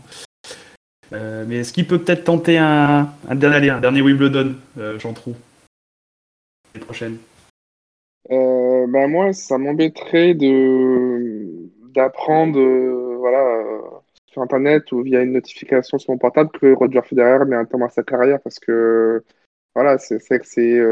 après, c'est un sujet assez subjectif, mais pour moi, c'est euh, un des plus grands sportifs de tous les temps et j'aimerais bien voilà, le, le voir euh, euh, finir sa carrière sur un terrain, sur un court de tennis, pardon, voilà, applaudi par le, par le, le stade entier, voilà, et pas, et pas voilà, que ce soit via un communiqué de presse ou via une, conférence de presse qu'il voilà, qui, qu'il annonce ça. Donc je, souhaite de tout cœur que, qu'il puisse voilà, soigner ses, ses problèmes au genou et même s'il revient et qu'il fait pas forcément des grands matchs ou qu'il se fait sortir assez rapidement dans les dans les tournois, j'aimerais quand même voilà qu'on le revoie sur un court de tennis, qu'il fasse quelques tournois, et voilà qu'il finisse peut-être par Wimbledon, là où il est le plus à l'aise, où là il a eu ses voilà, ses, plus grands exploits.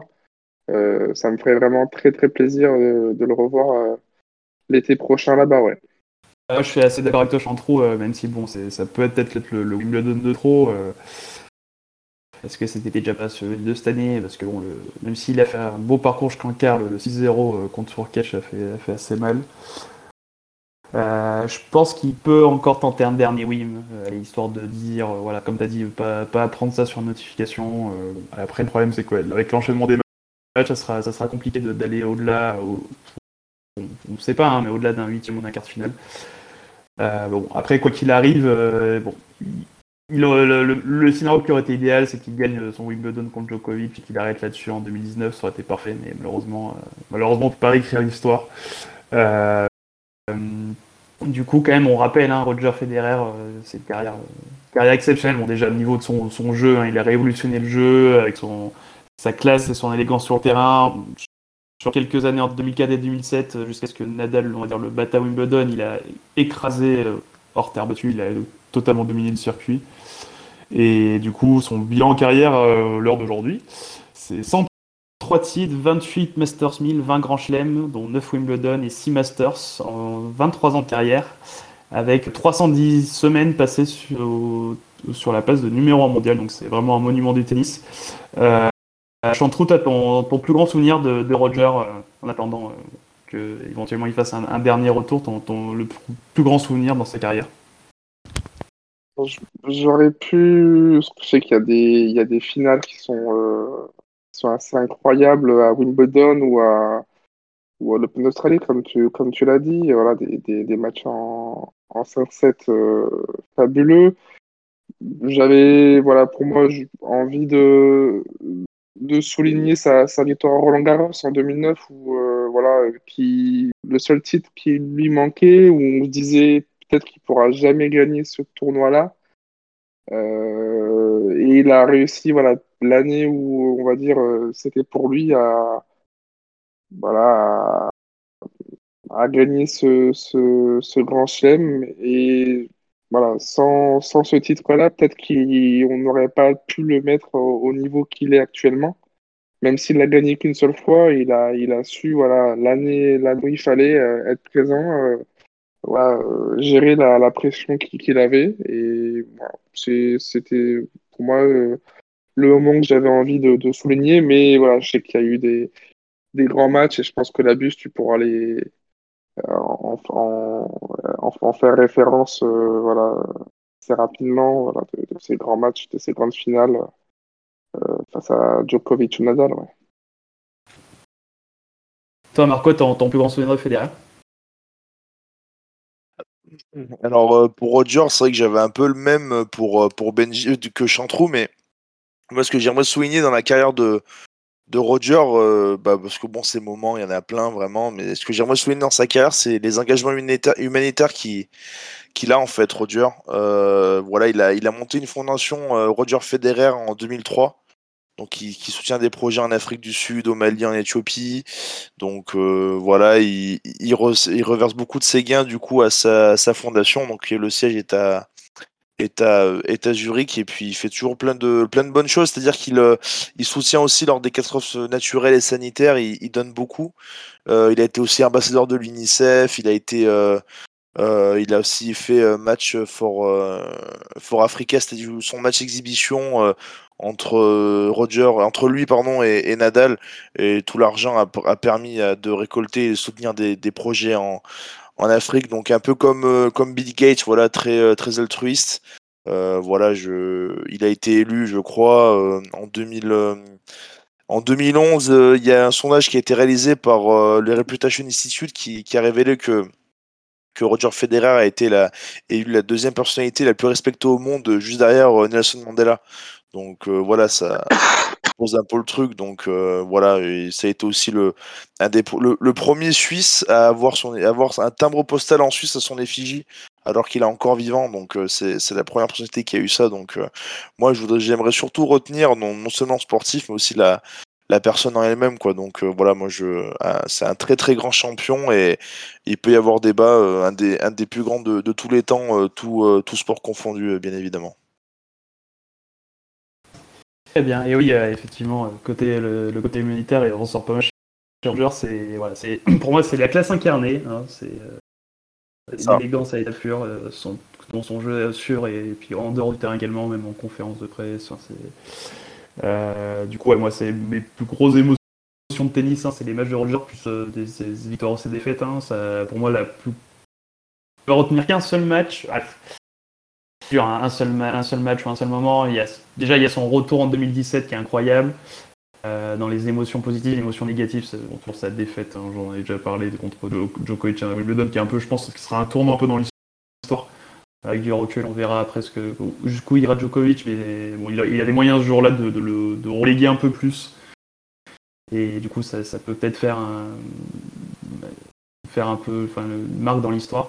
Euh, mais moi, justement, c'est un match contre Djokovic à Roland Garros en 2011, moi qui m'a vraiment, vraiment marqué. Euh, en demi-finale, alors Djokovic, il était sur 40 euh, victoires de la saison, 43 ou 44, quelque chose comme ça. Et s'il gagnait Roland Garros, il battait le record de, nombre de victoires de suite. Il était, il était quasiment imbattable. Et, euh, ce jour-là, Roger a fait peut-être le meilleur match de sa carrière à Roland Garros. Euh, même, je pense sans doute le meilleur match de sa carrière à Roland Garros. Il le bat en 4-7 et il sort un match absolument incroyable. Euh, face à un Djokovic qui était quasiment imbattable. malheureusement pour perdre contre Nadal en finale derrière, mais bon, toute façon, Nadal en finale, Roland Garros, a toujours été euh, très très difficile. Euh, pour Federer. Mais ouais, ce, match-là, euh, si, jamais vous avez l'occasion de le voir, le, niveau de jeu est assez incroyable, pas des deux côtés, mais, euh, Roger Federer est absolument, absolument incroyable. Voilà, donc on espère, bon, on espère qu'on, peut-être qu'on, le reverra. voilà, en attendant, on voulait faire un petit hommage. C'est vrai qu'après cette annonce qu'il a faite quelques, quelques semaines avant l'US Open, L'US Open, justement, Marco, bon, il y a un Serbe qui va tenter de décrocher un grand chelem calendaire. Ah, donc bon, on sait que euh, tu n'es pas le plus grand fan de Novak Djokovic, mais est-ce que tu penses qu'il peut euh, subir, il peut tenir la pression et aller, aller chercher son, son 21 de Grand Chelem d'ici deux semaines? Ben écoute, on va voir, on va voir s'il s'est remis de sa euh, de sa de sa défaite euh, au JO. Euh, je pense que le gagner les JO c'était important pour lui.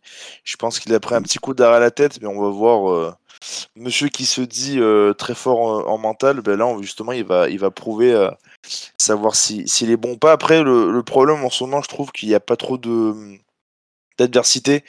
Euh, même si je trouve que bon, t'as toujours les les les pourquoi pas les euh, les mais bon après ça c'est des voilà en, Grand Chelem ils ont jamais euh, voilà ils jamais gagné de Grand Chelem donc euh, je sais pas c'est ça va jouer au mental à 5-7 c'est toujours compliqué euh, Zverev en 5-7 euh, est-ce que est-ce qu'il peut aller le titiller? Ouais, ça me fait mal de le dire mais je pense que Djokovic euh, je pense que Djokovic va, va aller chercher le 21 e surtout que le public. euh, Est-ce que le public va aller à... Je sais qu'il y a une grosse ambiance à l'US Open. Je pense que c'est le grand chelem qui- où il y a le plus d'ambiance. Je sais pas si d'accord avec moi. Mais Après l'audace, à l'USO, donc, donc euh, à l'USO, ouais, est-ce que, est-ce que le public va être pour Djoko ou contre Djoko Je- Ça, c'est une réponse. euh, j'ai pas, c'est une question dont j'ai pas la réponse, donc euh, à voir. Mais après, ça a toujours aidé, hein, euh, Djoko, hein, les, les mecs contre lui, donc ça, ça le dérange pas. Donc, euh, est-ce que, est-ce que, voilà, le fait qu'il soit pour, ça peut lui mettre la pression Enfin, je sais pas. Mais ouais, je pense que Djoko va, va aller au bout, malheureusement. Ton pronostic pour, ces, pour cette US Open? Euh, moi, je vois, voilà, le, un peu comme vous, euh, Djokovic euh, quand même euh, favori et pour moi qui devrait, euh, qui devrait euh, logiquement gagner ce, ce tournoi. Euh, après, voilà, pourquoi pas une petite surprise. Moi, j'aime beaucoup euh, Medvedev comme, euh, comme, euh, comme joueur. Je trouve qu'il est. J'avais vu un de ses matchs, un, un de ses matchs, pardon, à, à, à Roland-Garros et j'avais été voilà, très surpris de de son niveau de jeu et voilà, pourquoi pas lui euh, créer la, créer la surprise. euh, il tombe contre un adversaire assez facile au, au premier tour, en l'occurrence Ri- Richard Gasquet qui, est Gasquet, ouais, qui au, au meilleur de sa forme. Donc euh, voilà, pour moi, peut-être Medve- Medvedev créer la surprise, mais sinon Djoko, euh, euh, être au-dessus. Et euh, une petite, euh, J'ai vu là une petite affiche qui était intéressante entre Tsitsipas et, et Murray au, qui vient de commencer, euh, quand, là on Voilà, enregistre, il y a au 5 moment où pour on Murray. enregistre, voilà. Donc euh, voilà un petit, voilà, une grosse affiche sur le papier. Euh, qui, voilà, qui est aussi euh, derrière Djokovic, euh, voilà, qui est potentiellement euh, un, finaliste du, tournoi. Donc c'est intéressant comme, comme affiche au premier tour. Je pense qu'on peut avoir, si, la, enfin, si la logique est respectée, après il y a toujours des surprises en Chelem, il peut y avoir des demi-finales Djokovic, euh, Zverev et Medvedev Tsitsipas, qui seraient assez alléchantes, ou, ou Medvedev, même un Medvedev Rublev, a battu Medvedev à Cincinnati, euh, alors qu'il butait depuis des années des années euh, sur son comparse russe. Enfin, réussi à le battre, mais c'est vrai que là on est, est quand même au meilleur des 5-7, donc c'est quand même euh, là où, voilà, où, là où Djokovic performe très très dur à battre en, en 5-7. euh, et les, les, ouais, les, Medvedev, Zverev ou, ou Tsitsipas sont pas encore, pas encore arrivés. Tsitsipas s'est cassé les dents Roland Garros, il était pas loin. hein. Il était pas loin, il gagnait 2-7-0. Medvedev, euh, je me rappelle pour l'Open d'Australie en début d'année, je pensais qu'il pouvait aller chercher Djokovic et finalement il a perdu en 3-7. Donc c'est vraiment cette physionomie, ce 3-7 gagnant qui fait dire quand même que Djokovic est ultra favori. Après, euh, tu parlais de Medvedev, chante sur. euh, sur alors, il a perdu du coup contre Rublev à Cincinnati, mais j'ai regardé quelques-uns de ses matchs entre Toronto, donc il a gagné Cincinnati, où il a arrivé en demi-finale. Il y a des moments où il est très, très, très impressionnant. Euh, S'il arrive à trouver un peu plus, on va dire, de constance dans son, dans son jeu, sur, enfin voilà, tenir, tenir 3 à 5 7 contre Djokovic par exemple, vraiment le jeu pour pour l'embêter parce qu'il a, bon, a un gros service. Bon, est un gros gros retourneur, donc ça, ça, ça peut pas forcément être un avantage euh, décisif. Et par contre, il retourne très bien. Il a pris une énorme cadence dans l'échange et, euh, et il est très très costaud euh, dans ses déplacements. Enfin, il est ultra rapide alors qu'il mesure quasiment 2 mètres. il peut, créer la surprise. Euh, après Zverev, bon. je pense qu'il a passé un cap avec sa victoire sur les JO. Mentalement notamment, parce qu'on sait qu'il a buté mentalement pendant, sur les grands chelems pendant plusieurs années. Euh, on sent quand même qu'il a passé un cap avec les JO, là, avec sa victoire sur Djokovic. Il a les gagné Cincinnati derrière, il a été très impressionnant. Donc, pourquoi pas Pourquoi pas Zverev euh, Mais bon, voilà, je pense que, que Djoko est favori, mais je c'est pas, voilà, pas du tout cuit. Il y a, quand même de l'adversité, hein, même s'il n'y a pas Nadal et Federer sur ce tournoi, il y a quand même de l'adversité. Et j'ai très hâte de, voir les, gros matchs, les demi, les, la finale de, ce tournoi, parce que je pense qu'on peut, assister à un, peu des, matchs euh, qui, peuvent rester euh, dans les annales. Donc voilà pour cette euh, page tennis. Je vous propose de conclure du coup l'émission maintenant en parlant de vos tops et vos flops.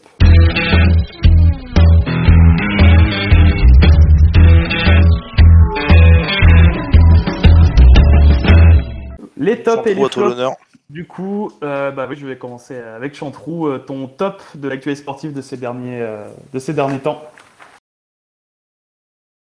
Euh, alors, je suis désolé, je vais encore parler, enfin, je vais revenir sur le, sur le football euh, et sur le, sur la Ligue 1 où je, je trouve qu'il y a des équipes qui sont euh, en ce début de saison très intéressantes. Des, des- des équipes qu'on n'attendait pas forcément euh, à ce niveau-là. Euh, et j'ai envie de souligner le, début de saison d'Angers, voilà, qui est euh, après quatre journées, euh, voilà, deuxième de deuxième de, de Ligue 1 avec trois victoires et un match nul. Donc voilà, avec le Gérald Baticle qui était voilà anciennement un peu l'adjoint à, Lyon et qui fait un, du très bon travail pour l'instant à Angers.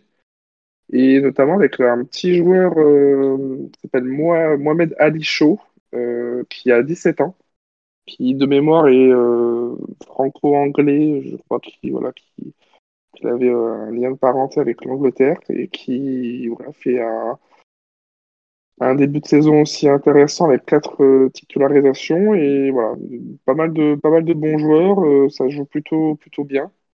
Et voilà, j'avais envie de souligner leur, euh, leur début de saison qui, pour moi, est, est très intéressant et, et pourquoi pas une belle surprise à la, à la fin de la saison.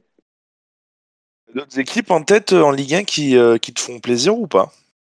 Euh, alors, j'ai pas forcément vu beaucoup, beaucoup de matchs, pour être honnête, euh, en ce début de saison, mais euh, de ce que j'entends, Clermont, voilà, fait un, un début de saison intéressant. Je, j'avais, je voir après aussi Lens, euh, qui, sur la saison dernière, voilà, euh, avait fait une super saison. Pourquoi pas, euh, voilà, dans la continuité de, de la saison dernière, leur, leur parcours.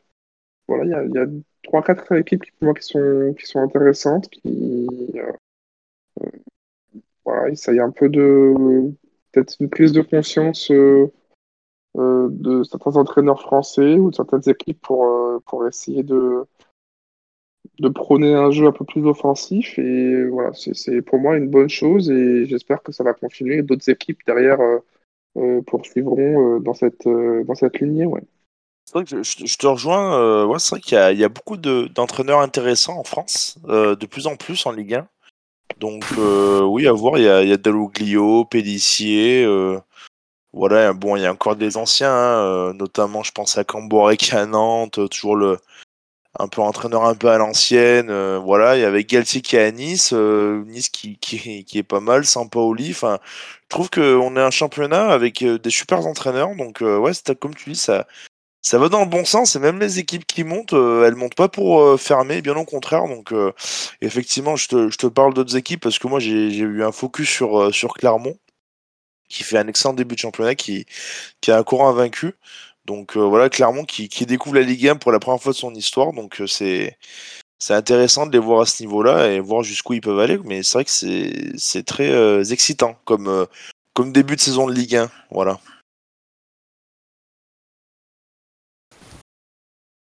Ah très beau début de saison. Panthère lyonnais. Marco, toi, ton top Alors mon top, alors on va passer à un autre sport. Je vais parler de sport mécanique. Mon top, ce serait la petite victoire de Fabio Quartararo en MotoGP au circuit de, Silverstone. Donc c'est sa cinquième victoire depuis le début de la, saison de, MotoGP. Donc voilà, il est, premier du championnat, il domine, il domine le championnat. Donc c'est un peu mon, mon coup de cœur, euh, même euh, pas que ce week-end, hein, parce que c'est comme je vous dis, c'est pas sa première victoire au week-end dernier. Donc là, il a, il à 206 points au classement général. Juste derrière lui, il y a le, temps du titre hein, de, de, MotoGP du championnat qui avait gagné euh, l'année dernière l'Espagnol avec sa Suzuki, Johan Mir, qui est juste derrière lui à 141 points. Il y a aussi Zarco, donc son compatriote à, à Cartaro, donc le, français Zarco qui est, qui est troisième avec sa Ducati. Donc pour rappel, Cartaro, il joue il est à, il est à Yamaha. Donc, il avait gagné le, deuxième Grand Prix de la, saison à, à Doha. Donc, je, voilà, c'est mon petit coup de cœur. si Cartaro pourrait gagner le, ce championnat du monde, il y a, voilà, je, c'est mon coup de cœur du, week-end et, ça fait longtemps qu'en MotoGP on n'a pas été champion du monde. Donc, moi, je suis, c'est mon petit, mon petit coup de cœur du, week-end, c'est ce victoire à Silverstone. le, titre se, le titre se rapproche quand même. Hein. Enfin, ouais, le titre se rapproche grandement. Oui, parce qu'il reste, il reste 7 grands prix de, de moto. Donc, euh, il, a, ouais, il y a déjà eu 12 grands prix, il y a 19 grands prix cette année. Donc, euh, ouais, ouais, le, le, prochain, il est. Euh, il arrive là, donc c'est en Espagne. Le prochain arrive bientôt, donc euh, ouais, ouais, moi je suis, je suis confiant pour la suite.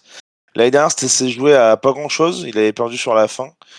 Donc, euh, ouais, la petite victoire de, de Cartaro ce week-end et pourquoi pas le, championnat du monde. Je, voilà, c'est des sports qui, reviennent un peu sur le devant de la scène, des sports mécaniques, euh, avec la F1 notamment, la MotoGP. Bon, après, il n'y a pas de secret. Hein, si, on parle de MotoGP, c'est parce que voilà, il y a des Français qui sont bons.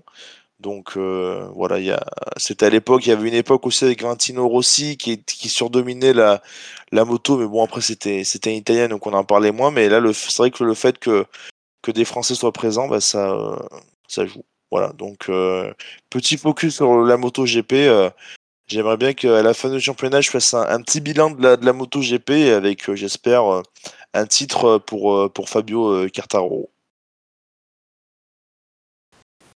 Bien, et ben on suivra ça de, très près. Euh, moi, mon top, euh, c'était. Alors, on avait parlé lors du premier épisode de, notre projection sur Paris 2024 et j'avais évoqué le fait que j'étais très pessimiste sur l'athlétisme français. Et de constater qu'il fallait peut-être pas chercher dans les athlètes qui étaient présents à Tokyo, mais plutôt ceux qui étaient présents à Nairobi au championnat du monde d'athlétisme junior, puisqu'on a eu quand même des très très belles perfs. Euh, qui sont vraiment à noter. Alors bon, on a beaucoup beaucoup parlé de Sacha Zoya, euh, qui a explosé, euh, le mot est faible, le record du monde sur 110 mètres et. Alors record du monde qui n'est valable que pour les juniors parce que la, taille des n'est pas la même. Hein. la taille des est de 99 cm chez les juniors et d'un mètre 6 chez les seniors, donc les chronos juniors ne sont pas comptabilisés. il aurait battu le record du monde de... Enfin, le record du monde senior est à 12,81 et lui il a fait 12,72. Donc voilà, une paire quand même qui est assez, assez détonnante et du coup, euh, bon, du coup là, les, projecteurs sont allumés sur lui directement et il aura un petit peu peut-être un, un, petit peu d'attente, mais euh, en tout cas c'est très fort ce qu'il a, réalisé. Vraiment, vraiment très impressionné, surtout qu'il bat le record du monde en demi-finale. Et aussi, on a eu donc on a eu 8 médailles, hein, donc euh, la médaille d'or de Sacha Zoya, 4 médailles d'argent, 2 médailles de bronze et une deuxième médaille d'or je voulais également souligner parce qu'on en a moins parlé. Euh, c'est Erwan Konaté, donc euh, un Français au son longueur, qui était champion du monde junior avec une très belle perf euh, à 8 mètres 12. Alors pour vous représenter un peu, c'est le record du monde junior, il a 8 mètres 35, donc c'est un Russe Murgunov qui le détient. mais il avait battu à 19 ans et Erwan Konaté il a 18 ans, donc il est à, il est à 23 cm du record junior. Euh, sachant qu'il a progressé de quasiment 1 mètre en, un an. Il a fait 7,31 en début de saison, il est à 8 mètres 12, donc de 80 cm. Donc sa, progression est assez fulgurante. Euh, et du coup, avec ce soleil, il aurait fini 6 des JO de Tokyo à 9 cm du bronze. Voilà, c'est une perf quand même qui était pas du tout anodine, surtout qu'il a, voilà, il a que, que 18 ans, donc il a encore tout l'avenir devant lui. Bon, voilà, donc à surveiller. Euh, est-ce que, ces, ces athlètes sont prêts pour euh, Paris? C'est, pas encore sûr, parce qu'ils restent relativement jeunes, et puis les, des, athlètes qui ont performé en junior et qui après ont eu un peu plus de mal à l'échelon supérieur, il y en a, y a beaucoup d'exemples. Mais voilà, mais c'est quand même à noter que l'athlétisme se porte bien en tout cas euh, côté côté délégation française euh, chez, chez les juniors, donc je pense que c'était c'était noté. Maintenant, on va parler flop, et du coup, je vais commencer avec toi, Chantrou. quel est ton flop de ces, de ces derniers jours dans l'actualité du sport? Alors moi, le flop, c'est ce qui s'est passé hier en Belgique au niveau du Grand Prix de Belgique de F1. Euh, alors bon, je pourrais être honnête, euh, c'est pas, euh, c'est un sport que je, suis de, moins en moins, mais euh, j'ai été un peu surpris de, du déroulement du Grand Prix. Voilà, il y a eu des de, grosses intempéries qui ont empêché la course de, se dérouler et euh, au final, euh, après plusieurs interruptions, les, pilotes ont parcouru deux, deux, tours de piste sur les 40 ou 44, je crois, euh, prévus au, départ. Et il y a quand même voilà, un, pilote qui a été désigné vainqueur de la course avec des points attribués au niveau du, du classement. du classement. Donc voilà, ça et de, de ce que j'ai pu voir, ça, ça fait un peu polémique cette, euh, la gestion, on va dire, de, de, de, cette course-là. Plutôt que voilà, de, reporter la course, euh, ils ont décidé d'interrompre et de, euh, voilà, de jouer un petit peu sur le règlement, sans doute par rapport à des enjeux financiers. Voilà, bon, c'est pas le, malheureusement, c'est pas le seul sport dans lequel il y a ce genre de pratique, mais voilà, c'était un peu un peu une mascarade, j'ai l'impression, ce Grand Prix de Belgique. Et voilà, pour moi, c'est euh, c'est un, un, gros flop euh, dans, dans ce week-end. Ouais, effectivement. Euh, d'ailleurs, Grand Prix, on pourrait appeler ça Petit Prix d'ailleurs, parce qu'il n'y a eu que trois tours. Donc, effectivement, ouais, je trouve ça un peu, un peu honteux, comme c'était bizarre. Ouais, j'avoue. ouais, c'était prévu à 15 heures. En plus, euh, après, normalement, la règle veut qu'au bout de 3 heures, s'il n'est pas parti, bon, on annule le, le, règlement. On annule, pardon, le, pardon, excusez-moi, on annule la course. Et là, le, chef du commission, bah, qui s'appelle euh, Michael Messi, hein, c'est pas, euh, c'est pas le frère de Léo Messi, mais presque. Et, euh, il a dit, bah non, on change la règle finalement. Euh, il a fait ça hier, donc il voulait vraiment partir quoi qu'il arrive. Et, et, donc du coup, c'était un peu, c'était un peu bizarre parce que même les les pilotes, du coup, étaient pas chauds pour partir. Euh, même, je pense que Verstappen ne devait pas être euh, super content de gagner. Et puis, effectivement, ça fait des demi-points, donc c'est un peu bizarre. Euh. le classement général, en ce moment, il y a Hamilton qui a, qui a 202 points et demi. D'accord? Donc je trouve ça un peu bizarre. voilà, c'est, je, ouais, je pense qu'ils ont fait ça, comme tu dis, Chantrou, que pour le business. Donc voilà, bon, c'est, c'est marrant. Il y a, voilà, il y a, il y a Russell qui a, qui a eu sa petite deuxième place, donc euh, voilà, mais bon, c'est pas. Ouais, c'est, c'est bizarre, surtout Ouais, puis. Donc, que la, la, saison était assez incroyable jusque-là, ça, ça, gâche un peu. Ouais, c'est vrai, c'est vrai, c'est vrai. Mais du coup, je sais pas trop pourquoi ils ont fait ça, un peu pour des questions de. Je sais pas. C'est voilà, Milton, il a été, il a dit qu'il espère que les, les supporters, euh, enfin que les que les spectateurs seront remboursés intégralement. Donc. Euh...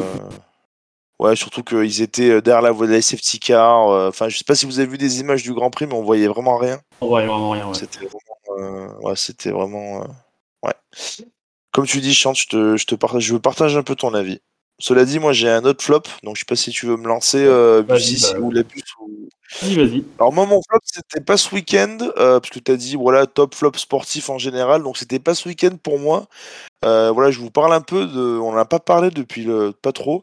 Ce serait un sport de combat, c'est euh, l'UFC, donc la fédération UFC la plus importante pour le, pour le MMA. Donc, mon flop, c'est la défaite de, de Conor McGregor sur, euh, sur Dustin Poirier. Donc c'est son sa deuxième défaite d'affilée contre lui. C'était la, la revanche euh, attendue contre, euh, contre lui.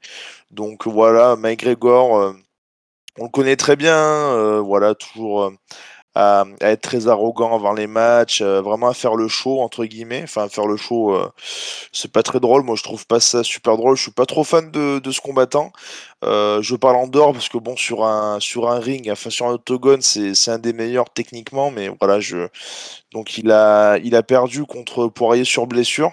Alors que c'était vraiment le match, vraiment le match attendu. Il arrêtait pas de le teaser en disant qu'il allait qu'il allait tuer euh, Poirier, enfin tuer euh, dans le premier sens du terme. Euh, puis bon, au final, ça, ça finit comme ça. C'était une revanche qui était très attendue. C'était à Las Vegas, gros match. C'était voilà le, le, stade, enfin le la salle était pleine. Enfin, c'était un peu bizarre de de finir sur ça. Donc oui, un, flop pour lui parce qu'il il promettait monts et merveilles, puis au final, il n'y a rien eu au final. Donc c'est un peu dommage qu'il termine sa carrière comme ça parce que c'est un des, des, un des, un des meilleurs combattants et son histoire est très, euh, très intéressante. Je pense qu'un jour il y aura un biopic sur, euh, sur sa carrière parce que il est vraiment parti de rien. Euh, je crois qu'il il, il, faisait son premier combat pro en, en MMA. Il était encore, je crois, plombier en Irlande. Il gagnait 500 dollars par mois.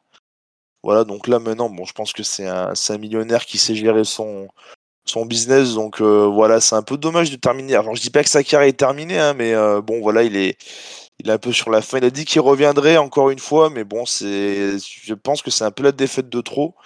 Euh, contre ce Poirier. Donc Poirier, je suis pas sûr qu'il veuille lui accorder une, une autre revanche maintenant qu'il est voilà. Donc je je regarde juste maintenant qu'il est qu'il est qu'il est champion des des légers de, l'UFC. Donc je voilà, je un peu un flop euh, de terminer sur ça. Donc euh, ouais, McGregor très très décevant, très décevant. Je pensais qu'il allait gagner et qu'on aurait droit à un match euh, à une belle, comme on dit, mais non au final. Donc c'était un peu décevant. Donc voilà, du signe Poirier, nouveau, enfin qui, qui est le, champion de la catégorie. Donc ça peut être ça peut être intéressant de voir pour la suite parce que je trouve que lui, au contraire, contrairement à, à, il a une très très bonne mentalité donc qui était soutenu d'ailleurs par par Habib Nurmagomedov, donc c'est le, le, champion en titre qui a, qui a, arrêté sa carrière suite à, au décès de son père parce qu'il pouvait plus continuer, son père qui était son, son entraîneur. Donc voilà, il a arrêté. Donc c'est dommage pour l'UFC parce que McGregor c'était un peu la, la figure de proue de, de, de, la fédération. Donc maintenant il y en a d'autres, hein, heureusement. Mais voilà, McGregor qui termine sa carrière un peu comme ça, bon, ça c'est un peu le jeu, hein, quand tu es à très arrogant comme ça et que tu perds, ben, tu, tu dois. Euh, tu peux t'attendre à finir un peu dans, dans l'oubli et dans la. Ouais, pas très. Euh, à part les Irlandais qui sont vraiment supporters, euh, je pense que les, les amoureux du. Les, les passionnés de l'UFC comme moi, je pense qu'ils ils peuvent pas nier donc tout ce qui est technique le, le comment dire le, le, la technique de de McGregor, mais tout ce qui est autour de lui, voilà, ça dérange un peu, quoi. Mais euh, ouais, donc flop, c'est un peu la, fin de carrière de McGregor, je pense. Ok, très bien. On a, on a bien parlé. Euh, c'est vrai que c'était un peu la, figure de pro de l'UFC hein, ces dernières années. Et, euh, ouais. Ah bah oui, après attention, hein, je, on, faut pas nier, hein, c'est comme j'ai dit, il a une grosse grosse carrière, euh, vraiment très euh, honorable. Euh, c'est très comment dire, voilà, on, admirable ce qu'il a fait. Il a fait grandir l'UFC, je pense. C'est pour ça que d'ailleurs que qu'il est encore à l'UFC. Mais après, euh, ses défaites, ses, euh, ses, victoires aussi. Après, attention, il a des grosses victoires. Hein, euh. Bon, après, je vais, vais pas non plus m'étaler trop sur l'UFC, mais voilà, je pourrais en parler des heures. Mais, mais voilà, grand, respect pour sa carrière, McGregor. Mais bon, là, il faut, savoir s'arrêter et, être un peu plus humble. Voilà. Très bien. Et ben merci Marco. Euh, moi de mon côté, euh, mon flop c'est le placement, enfin calendrier euh, des Jeux paralympiques. C'est vraiment dommage de les mettre là maintenant, genre trois semaines après. Bon c'est comme ça, hein, tous les tout, c'est qu'est-ce que je répète à chaque chaque Jeux olympiques et Jeux paralympiques. Mais là bon trois semaines après les Jeux olympiques dans une période un peu fin août, début septembre, où il y a beaucoup, beaucoup d'actualités sportives. Alors que c'est vrai que la période des Jeux Olympiques, début août, c'est un peu moins chargé. Je pense qu'il gagnerait à, enchaîner euh, direct avec les Jeux Paralympiques, une pause de 3-4 jours après la fin des Jeux, des Jeux Olympiques et passer directement sur la Paralympique.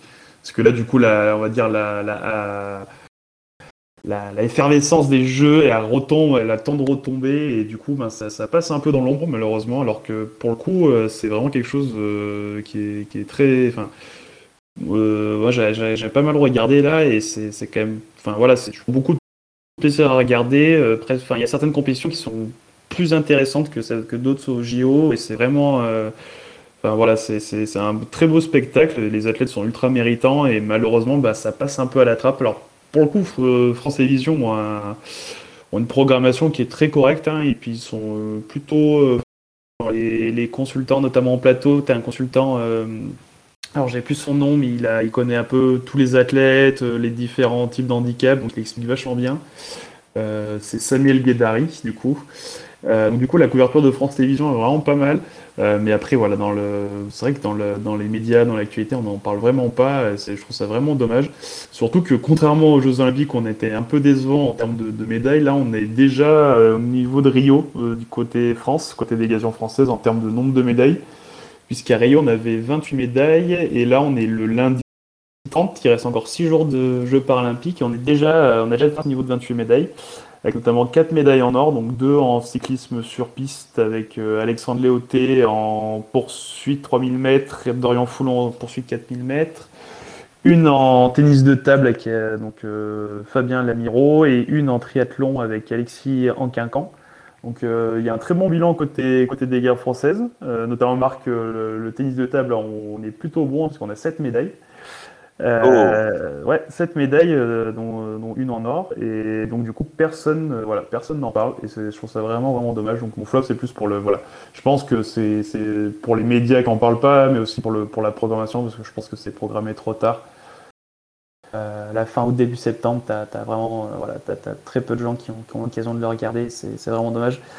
Et bon, après, je pense qu'à Paris, ça sera toujours, toujours le cas. Mais bon, après, aussi niveau horaire, ça sera peut-être plus accessible. Mais moi, je, voilà, vu qu'il reste encore quelques jours de, quelques jours de jeu, je conseille vraiment. Il y a des, sports qui sont vraiment cool à regarder. Euh, je pense notamment au rugby fauteuil, euh, qui est, bon, là, je crois que là, c'est terminé la compète, mais c'est sur les premiers jours des jeux.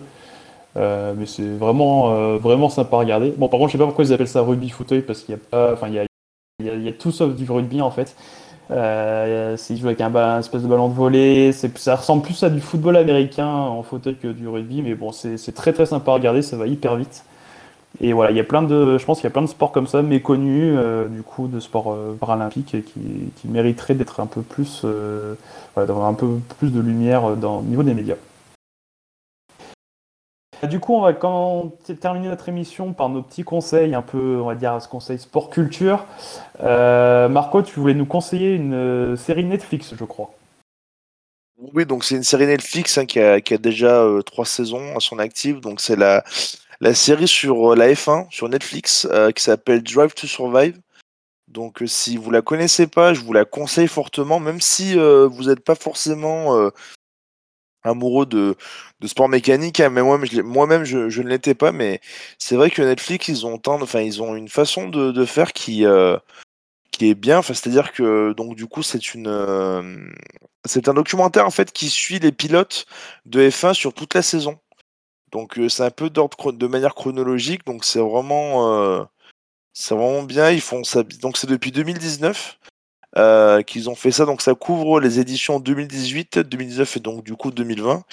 Et euh, donc en fait, non seulement ça nous parle donc du coup du, du rôle des épreuves, mais aussi euh, ça nous plonge carrément dans, dans les coulisses du, euh, de la F1, donc les rivalités qui, qui puissent exister entre les pilotes du paddock. Euh, par exemple, le, également quand le milliardaire, donc euh, le Canadien Laurent Stroll, le père du, du, pilote, euh, bah, euh, acquiert euh, l'écurie Force India. Mais bon, aussi, on voit, on voit aussi un peu la vie privée des, pilotes, notamment le, le patron de l'écurie Red Bull, enfin le patron, le, le patron de l'écurie, oui, donc le, chef de l'écurie dont Red Bull, le Christian Horner, qui, qui vit dans sa luxueuse demeure avec l'ex Spice Girls Jerry Halliwell pour, pour la petite histoire. Et puis voilà, donc je trouve que ça donne vraiment une. euh, ils ont vraiment eu raison de faire ça, euh, la F1, je trouve. euh, ça donne vraiment, voilà, on dirait presque que c'est une série écrite tellement c'est, enfin, je trouve ça tellement c'est rebond. Enfin, il filme ça de, manière très bien et c'est aussi comment dire, il y a du du vrai, c'est-à-dire qu'on on, voit vraiment tout. Il n'y a pas de, de secret. je pense que même les les, pilotes F1, je pense que ça leur, fait du bien de de parler parce qu'à chaque fois il y a un petit moment euh, de, confession où ils parlent seuls face à la caméra pour euh, pour dire et puis voilà quand, quand, ils passent le la course, ça fait vraiment film. Donc le début, tout ça, et avec un peu de suspense, tout ça, puis on voit vraiment les, euh, les pilotes, voilà, enfin comment dire, dans leur, dans leur vie privée, les contrats, tout ça. Donc c'est vraiment très très réaliste. Et je trouve que la F1 a eu raison de, de faire ça. Du coup, ça m'a donné envie de, de suivre la F1. Et c'est vrai que maintenant, euh, dès qu'il y a un Grand Prix à regarder, ben, j'avoue que, que je le regarde, chose que je ne faisais jamais avant. Donc euh, voilà, Canal euh, a acquis les droits de, de, des Grands Prix depuis quelques années, donc je pense qu'ils peuvent remercier Netflix parce que je pense que leur audience. euh, l'audience. ouais, ouais, c'est clair. Non, mais c'est sûr. Je pense que leur audience a, a prouvé. Mais après, c'est grâce aussi à la F1 hein, qui a su euh, du, du coup euh, vendre leurs leurs produits. Euh, je trouve ça très intéressant, même pendant les courses. Alors euh, là, ça n'a rien à voir avec la, série, mais euh, même pendant les courses, on, attend, on entend les, pilotes parler avec leur, euh, avec leur chef d'écurie, les consignes, tout ça, ce qu'ils disent. Je trouve que c'est un, produit qui est très très bien vendu par, euh, par la Fédé de la F1. Donc je pense que d'autres d'autres sports devraient s'en inspirer pour rendre le produit encore plus attractif pour les télés. Pourquoi pas, notamment, euh, plus de transparence, comme mettre euh, des micros, par exemple, sur les arbitres dans les sports collectifs. Donc ça peut être, euh, voilà, je, c'est des idées que je donne, mais je pense que ça pourrait être très intéressant. Mais et voilà, il y a tout qui est, qui est transparent, notamment quand il y avait des, des quand il y a un peu des litiges sur des des des incidents de course qu'il peut y avoir euh, quand les, euh, les les chefs d'écurie parlent avec les commissions, enfin avec les les les commissionnaires et voilà, il- c'est tout est transparent, tout est dit, enfin il n'y a pas de voilà, on voit tout en fait. Donc ça c'est vraiment euh, c'est vraiment bien et ça c'est comme si on voyait un film en fait. Sauf que c'est la réalité et c'est très très prenant. Donc c'est une série que, que je vous conseille fortement et attention à pas trop la la binge watcher parce que quand on quand on commence à la regarder, on a on a vraiment tendance à voir la suite et, donc pour l'instant il y a, trois saisons et Netflix a annoncé il y a pas longtemps qu'ils feront bien une quatrième saison. Donc euh, voilà, hâte hâte de la voir. Merci, euh, merci pour ce petit conseil, Marco. Euh, moi, de mon côté, je voulais conseiller un livre, alors qui est déjà devenu un classique dans le monde du basket, mais bon, je tenais quand même à en parler parce que c'est vrai que je me suis régalé à le lire. euh, Donc, il est sorti en fin d'année dernière, donc c'est le plus grand livre de basket de tous les temps. Selon Trash Talk, donc déjà ça, annonce un peu la couleur, donc c'est euh, l'équipe de Trash Talk, hein, que- donc un des sites euh, références en matière de basket et notamment de NBA en France. Euh, Donc, ils ont sorti une espèce d'énorme encyclopédie du basket. hein. Le livre est assez imposant, hein. il est assez gros. Euh, il passe pas inaperçu. Il faut avoir une, grande étagère pour, la, pour, la, pour pouvoir le ranger. Euh, mais il est absolument génial. euh, c'est hyper bien documenté. Et en fait, du coup, le bouquin, c'est c'est classé par année, donc depuis la création du, basket jusqu'à jusqu'aux années 2000, 2010-2020. Euh, je crois que ça s'arrête en 2020 du coup. Euh, et du coup, c'est toute l'histoire du basket, donc les plus grandes, euh, voilà, les plus grandes anecdotes, les plus grands matchs, les changements aussi de, de règles, enfin les, les- les événements qui ont fait changer les règles. Et, euh, et c'est hyper passionnant, ça, ça se lit euh, très, enfin, voilà, très facilement. Si vous êtes fan de basket, c'est un, vraiment une référence et voilà, je, je conseille.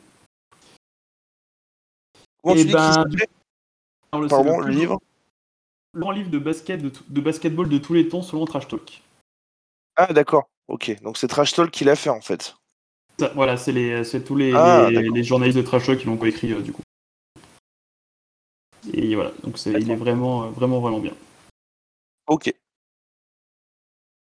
Et ben du coup on a terminé pour aujourd'hui, donc on a, co- on a fait une bonne, une bonne heure et demie, une bonne heure et demie d'émission. Voilà, c'était, euh, c'était passionnant.